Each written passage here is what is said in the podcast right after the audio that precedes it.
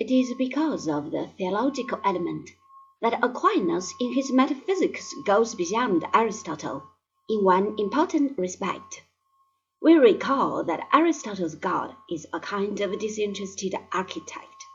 Existence is not considered as having to be conferred on particular things.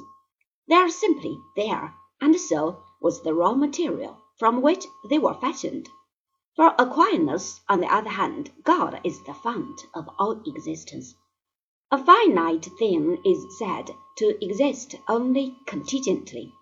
It depends for its existence either directly or indirectly on something that exists of necessity, and this something is God.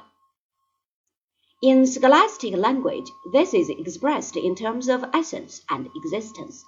The essence of a thing is roughly a quiddity, or what the thing is. Existence is a term pointing to the fact that a thing is. It is that whereby the thing is.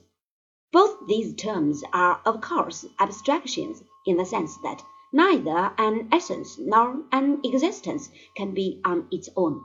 A concrete thing invariably has both.